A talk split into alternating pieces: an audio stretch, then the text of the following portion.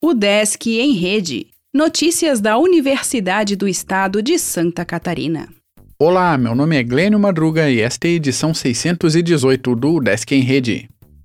Alunos e docentes da UDESC podem opinar sobre graduação à distância.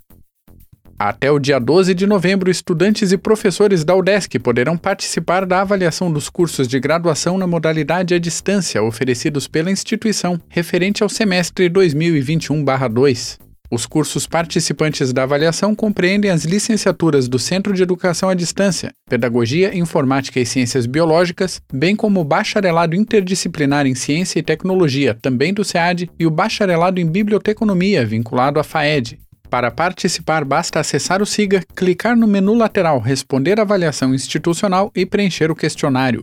Na avaliação, estudantes e professores podem dar opiniões sobre a organização didático-pedagógica de cursos e disciplinas. Os estudantes também podem avaliar o desempenho dos professores e tutores nas disciplinas ministradas, e os professores podem avaliar o desempenho das turmas. Neste semestre, os participantes também poderão opinar sobre como o período da pandemia de Covid-19 afetou o processo de ensino-aprendizagem.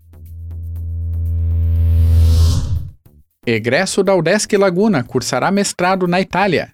Lucas Pedro foi aprovado por Instituição de Arquitetura de Veneza, que é uma das mais antigas do país. Estudantes da UDESC oferecem oficinas de iniciação teatral. Atividades de estudantes de teatro do SEARTE estão com inscrições abertas para o público em geral. Conselho Universitário promove sessão extraordinária seguida de sessão ordinária nesta quarta.